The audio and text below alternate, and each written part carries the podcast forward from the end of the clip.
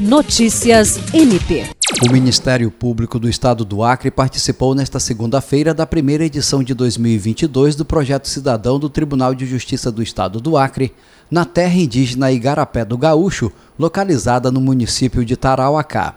Pelo MPAC esteve presente a promotora de justiça Luana Diniz Lírio Maciel. A edição realizou 1.255 atendimentos. A terra indígena Igarapé do Gaúcho tem aproximadamente 12 mil hectares e possui 187 famílias aproximadamente. Cerca de 900 pessoas habitam o local. A ação também beneficiou outras três aldeias da região, como a 18 Praia, Nova Aldeia e Tamandaré. O projeto Cidadão 2022 é fruto de um projeto apresentado pelo TJ Acre ao Ministério da Justiça.